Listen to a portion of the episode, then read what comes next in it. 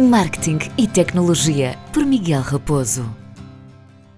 Olá a todos, hum, bem-vindos a mais um episódio do podcast.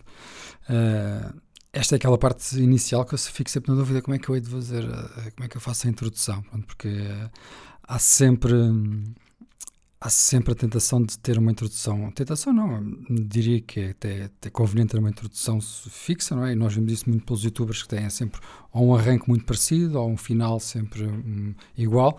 Isso acaba por ser uma imagem da marca, o que também é muito importante. Um, mas, mas aqui, na realidade, uh, eu como vejo muitos podcasts a dizer Olá, o meu nome, por exemplo, começando assim. Uh, olá a todos, o meu nome é Miguel Raposo, sou especialista em marketing digital não acho que faça assim tanto sentido, até porque vocês já estão no meu podcast, por isso supostamente já sabem o meu nome, uh, e prefiro não ser especialista, prefiro, uh, neste caso, dar o meu lado profissional. Uh, e não vou começar por falar de, dos, dos, bons resultados hoje, uh, só para não ser sempre a mesma coisa, mas vou falar hoje de estatísticas, das estatísticas nas redes sociais. Eu partilhei algumas histórias nas minhas redes sociais, no Instagram neste caso, a falar exatamente sobre a forma como eu analiso as estatísticas. Um, e é muito importante para quem quer trabalhar, seja como criador de conteúdo, seja como marca, ter uma noção de e olhar para tudo o que se faz. Vou dar um exemplo. Um, que é, eu, eu disse, eu indiquei que iria lançar um podcast todas as quartas, sábados e domingos. Uh, antes disso fiz um, um fiz um, coloquei uma sondagem no, no, Instagram a perguntar se preferiam mais ou, ou menos, pronto, e foi e, sondagem com entre 2 e 4. Eu resolvi então, só para chatear, vou fazer 3. Uh, eh, ficou a quarta, sábado e domingo. O que é que eu fiz a semana passada? Só publiquei uh, domingo, só publiquei sábado, lá, peço desculpa. Ou seja, publiquei um na quarta e outro no sábado, e não publiquei o domingo como é normal. Isto porquê? Uh, para, para próprio testar o que é que acontecia em termos de, de métricas, o que é que acontecia em termos de, de, dos números do conteúdo. E o que eu verifiquei foi que o podcast de sábado uh, teve exatamente o mesmo número do podcast de todos os outros. Pronto. Felizmente tenho, tenho, tido uma média. É natural que os primeiros podcasts tenham mais uh, audiência, não é mais audiência, mas mais downloads, é a forma mais correta de dizer no caso de podcast porque, porque têm mais tempo, mas os outros gradualmente estão a apanhá-los. Pronto. E qual é a conclusão que eu tiro? Se eu tivesse lançado um podcast também no, no domingo, os números iam ser iguais. Ou seja, isto faz com que aquela questão de. Eu, eu às vezes sou um bocadinho chato nisto, pronto, e quem, quem trabalha comigo, ao início, se calhar não. Se calhar, se calhar ao início, uh, fica. Um, não, não, não leva com esta pressão, mas depois para o final, não é final do trabalho, mas se calhar ao fim do mês ou dois já começa a perceber a forma como eu trabalho e a forma como tem que existir aqui alguma pressão. Uh, isto quer dizer o quê? Quer dizer que se eu conseguisse ao limite produzir um podcast por dia, pelas métricas, eu iria ter sempre o mesmo número de pessoas a ouvir. Vocês podem perguntar, então, e qual é a vantagem de ter sempre o mesmo número de pessoas a, a ouvir? A vantagem é que eu posso gravar um podcast por mês e tenho 2 mil pessoas a ouvir, ou posso gravar 30 podcasts por mês e tenho 2 mil pessoas vezes 30 a ouvir. Essa é toda uma diferença. E o que vai acontecer é que ao fim desse mês já não vão ser 2 mil de certeza, já vão ser muito mais. A não ser que o conteúdo seja realmente uma, uma porcaria uh, e deixe de ser interessante, mas pronto, normalmente isso não acontece. Uh, e, é, e é muito isto que está a acontecer, por exemplo, na, nesta, nestas, nestas semanas, fim de semana de quarentena, normalmente, eu vejo isso muito pelas pessoas que trabalham comigo, os números duplicam nos stories. Uh, em vez de terem stories com. Uma pessoa que tem normalmente stories com 15 mil, normalmente tem 30 durante o fim de semana, uh, porque as pessoas estão, estão, mais, estão em casa e não conseguem estar tão, tão atentas. Então não, não tem nada para fazer, pronto, acabam por estar mais entretidas a ver as redes sociais. Uh, então significa que se eu fizesse um exemplo de 10 mil, 10 mil visualizações por story. Se eu fizer 10 stories naquele fim de semana, tenho 100 mil. É? Mas se eu fizer 30 stories, eu vou ter 30 vezes mais. Não é, um, não é 30 vezes mais, mas vou ter. Uh, o número de visualizações vai corresponder ao, ao, à média. Pronto. Um, quer dizer que eu vou chegar a mais pessoas, quer dizer que há mais probabilidade de novas pessoas verem, de descobrirem, de, de ir para uma hashtag. Pronto. Por isso, é, as, as métricas e as estatísticas das redes sociais são mais métricas do que, do que estatísticas, efetivamente, são muito importantes. Eu partilhei, uh, tal como eu comecei a dizer no início, eu partilhei no, nos meus stories exatamente alguns gráficos em que dá perfeitamente para perceber quando as pessoas têm seguidores falsos, quando há, e há ferramentas, há muitas ferramentas para isso e, e é fácil de perceber uh, em que se olha para, para dois anos e vê se, por exemplo, há uma altura de um pico em que a pessoa tem 10 mil seguidores num dia.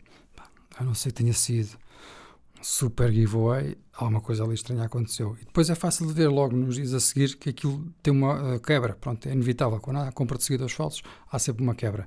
É a mesma história com os giveaways. Sempre que há um giveaway, um, há sempre uma quebra a seguir. E essa curva, eu também, também partilhei isso, essa curva às vezes demora dois, três meses uh, a recuperar. Porque vem muita porcaria, vem no sentido em que vem muita gente nos giveaways atrás de, de do prémio, atrás de. E tem. Isto, não sei se vocês conhecem essa realidade, mas é, é, chegam a ver pessoas que têm 20 perfis falsos só para. falsos, 20 perfis criados só para fazer. Uh, para participar em giveaways, 20, às vezes até mais. Um, e consegue-se ver isso pelo, pelo IP de registro. Um, o que quer dizer que vocês, de repente, podem estar até um giveaway pequenino e conseguiram 200 seguidores, mas cada desses seguidores, isto é verídico, porque eu já constatei isso, desses 200 seguidores, na realidade, às vezes é, são três pessoas só, têm a 200 contas. Uh, isto significa que vocês vão ter de repente 200 novos seguidores no, no, nas vossas redes sociais, ficam todos contentes. Eu aumentei a, a, a minha página de Instagram em 200, ok? Mas o que é que vai acontecer? Nada, aquelas contas não vão fazer nada, possivelmente nunca vão deixar de, de vos seguir. Uh, o Instagram vai considerar que aquelas contas são, são válidas, pronto, todos os efeitos são reais, vai-lhes apresentar o vosso conteúdo, não há interação, o tempo passa e deixa de ser uma página que deixa de. de uh, ou seja, isto faz com que o vosso engagement baixe porque o Instagram considera estou a mostrar o conteúdo e não há interação, então o conteúdo não, não, não presta. Porque se vocês tiverem numa página de Instagram, se tiverem 10 mil seguidores e tiverem 8 mil seguidores muito ativos em que estão constantemente a fazer like e não sei o que, o Instagram vai cada vez dar mais. Vou dar um caso real do meu Instagram. Eu tenho, uh, neste momento, perto de 8 mil, quase 8 mil seguidores. E os meus stories têm cerca de 5 mil, 6 mil visualizações por story. O que é muito próximo do total de seguidores que eu tenho. Uh, eu ao início tinha 200, 300 visualizações. Isto tem a ver com, com o facto realmente de, de eu estar a conseguir, com os meus stories, uh, envolver as pessoas. As pessoas envolvem-se, as pessoas gostam. Uh, se calhar tem pessoas que veem os stories e não veem os posts, porque uh, eu noto que nos stories são, chega muito mais pessoas do que num post. Então vou comunicar nos stories, então é aí que eu tenho que ver. Uh, essa é a grande questão, é que cada vez que nós publicamos um post, temos que perceber. Ontem publiquei um post às 11 da manhã e sabia que aquilo não ia ter o sucesso que, que para já era um post de trabalho. A primeira parte que sabemos logo que não, não funciona tão bem. Um, e 11 da manhã é um horário que não se publica. Mas eu gosto de fazer esses testes exatamente para eu perceber, porque nem tudo é igual e a questão é mesmo essa. Aqui nas estatísticas o, e nas métricas, o que vocês têm que perceber é que uh, tem que ser vocês a, entender como é que funciona os, a vossa audiência, porque há sempre diferenças. Há, há criadores de conteúdos que começam direto às 7 da manhã e funciona bem, porque aquela audiência acorda às 7 da manhã para, para, para, para segui-las. Há outros criadores de conteúdo, e temos o, o caso do fenómeno do, do Bruno Nogueira, não é? começava direto uh, às 11 da noite. Uh, e tudo isto depois tem a ver com vários fatores. Pronto, aquilo funcionou bem por, por uma série de uma conjugação de fatores fez com que aquilo fosse um sucesso. Pronto, não, há, não, há, qualquer, não há qualquer tipo de dúvida. Um, e apesar daquilo ter sido feito de forma muito orgânica, efetivamente, depois há ali uma série de coisas que se podem extrair e tentar perceber. E há pessoas que tentam replicar e tentaram replicar, nos dizem que o Bruno Nogueira não, não fazia diretos, tentavam ser elas a fazer, mas, mas as coisas não funcionavam. Por isso, aqui, sem ser como todos os meus podcasts, como todos os meus episódios, não é haver aqui uma teoria de vocês eh, estarem a anotar e o que é que é, o que, é que quer dizer esta palavra, como é que eu vou fazer isto. Pronto. É só se vocês entenderem que é muito importante e faz toda uma diferença vocês, quando publicam qualquer conteúdo, seja uma marca, seja um criador de conteúdo, uh, terem atenção em verificar 24 horas depois, ou mesmo durante o, os primeiros minutos, também é importante para se perceber. Por exemplo, no YouTube, os primeiros minutos de um vídeo no YouTube são importantíssimos para perceber se aquilo vai ter sucesso ou não. Muitos dos grandes youtubers, uh, que, oh, sei lá, dois, três anos quando, quando trabalhava com, com, com o Ant, com, com Casio, com, com Dark Frame, etc. Aqueles primeiros minutos significavam, se eles percebiam, isto chegou a acontecer isto, o vídeo de repente, por qualquer razão, a notificação do Twitter não saiu, uh, eles suspendiam o vídeo, apagavam o vídeo, percebiam exatamente que naquela meia hora, se aquilo não ia funcionar, não estava a ter aquele pico, é porque alguma coisa aconteceu. Muitas vezes era porque o, simplesmente porque o YouTube não notificou os subscritores, porque não funcionava essa funcionalidade, às vezes deixava de funcionar por razões que ninguém sabia. Então, era toda uma diferença um vídeo ter um arranque bom ou não ter. É, então é um bocadinho isso. Vocês uh, criam um post, até acham que o conteúdo é espetacular, mas aquilo não resultou. Mas porquê? Que é que será que aconteceu aqui? Foi por ser sábado, foi por ser domingo, foi por ser meio-dia, foi por ser 10? Uh, vamos lá tentar entender isso. Vamos testar, vamos fazer outro horário.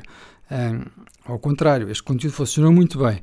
Ok, sem exagero, vamos tentar replicá-lo, vamos tentar criar mais conteúdo que, que tenha alguma semelhança com este. Pronto, é este entendimento, seja no Facebook, no Instagram, no Twitter, no YouTube, o, todas elas têm, e depois hei de falar mais à frente de cada uma delas, principalmente no YouTube, porque acho que é uma rede social que voltou a ter. Uh, está muito interessante, pronto, está muito. Está, e é rentável.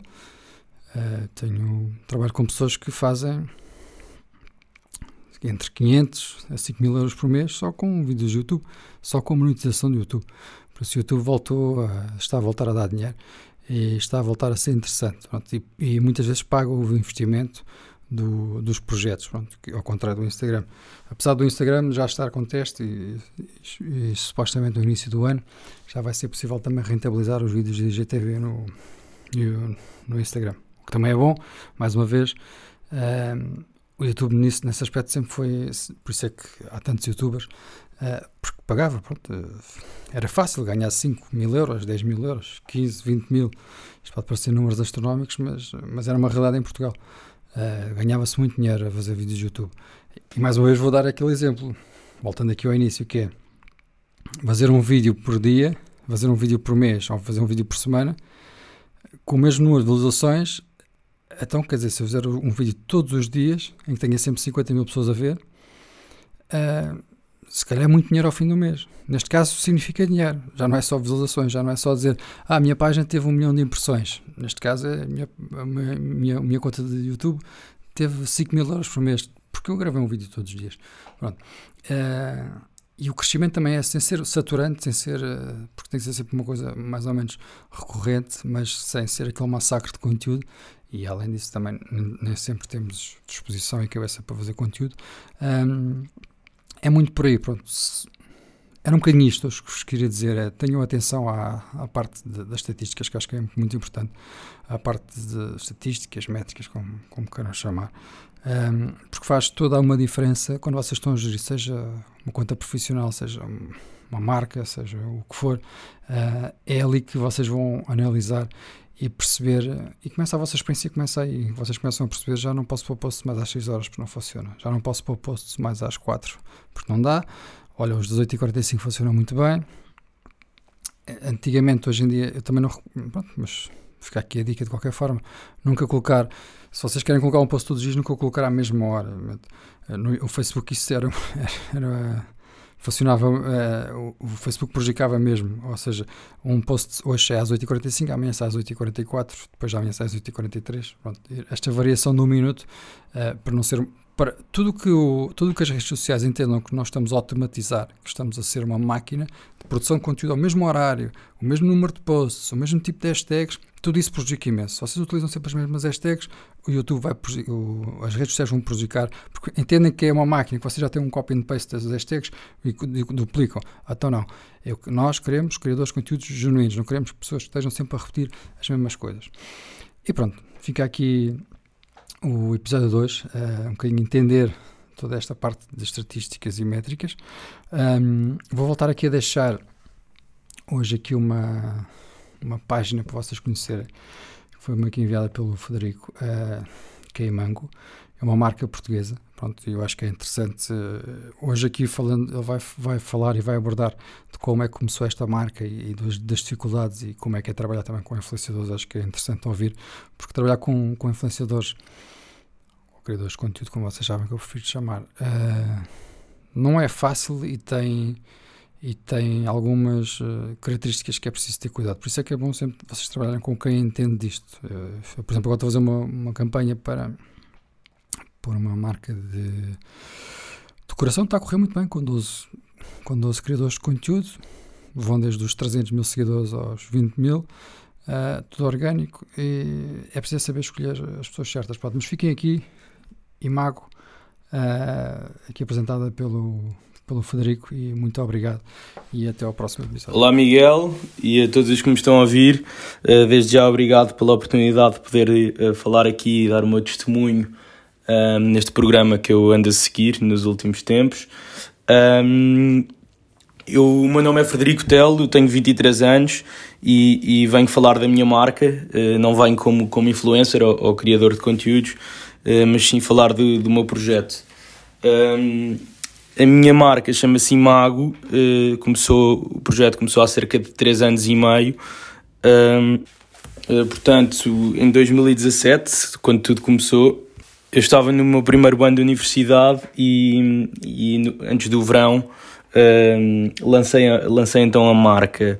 Comecei por vender algumas t-shirts, uh, criei rapidamente uma página no Facebook e no Instagram, uh, onde eram os meus principais canais de comunicação e rapidamente começámos a crescer a marca. Uh, Lembro-me de chegar aos mil seguidores apenas no espaço de uma semana. Uh, Lembro-me também de, no, no, primeiro dia do lançamento da página uh, enviar a todos os meus contactos de telemóvel uma história para, para, para todo, todos os meus contactos e amigos uh, postarem uma história no Instagram, uh, falar de que vinha aí uma marca que, uma marca que, que prometia fazer sucesso. Um, portanto, rapidamente agarrámos o Instagram e o Facebook como os nossos principais canais de comunicação, uh, por também ser uma marca que nasceu nesta era tão digital. Uh, e o percurso foi um percurso com, com várias alegrias e vários crescimentos rápidos, mas também alguns momentos mortos e alguns momentos uh, com dificuldade de, de crescer. Um, Sempre senti que, que ter uma, uma página no, no Instagram, uma marca, pode faltar a criatividade. É mesmo uma coisa que tem que estar sempre presente, uh, tem que estar sempre a inovar e tem que estar sempre a, a surpreender, de certa maneira, a, a nossa audiência e, e, seja, não cansar e não apresentar produto e desconto e produto e, e ter aqui uma certas dinâmicas que, que façam as pessoas partilharem ou comentarem e então ganhar engagement e, e fazer crescer a página. Estes três anos, seja, alcançar os, os 11 mil seguidores na página não foi uma tarefa fácil, uh, foi uma tarefa que levou três anos e meio uh, e muito do trabalho também é feito offline, seja uh, pessoas que conhecem a marca na loja e depois depois também vão procurar as redes sociais ou mesmo em, em mercados de moda. Isso muitas vezes também traz eh, novas, novos, novos, novos seguidores às páginas. Senti também e sinto hoje em dia alguma dificuldade no que toca a trabalhar com influencers, porque nós deste lado nunca sabemos o resultado um, e a eficácia que irá ter uma campanha com influencer.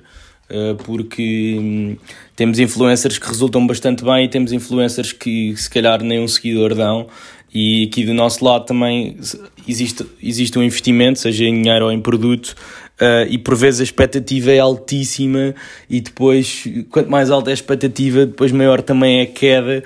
Uh, se, se, não há então resultados, isso também é uma das grandes dificuldades que, que tenho sentido desde, desde, que, desde que tenho a marca.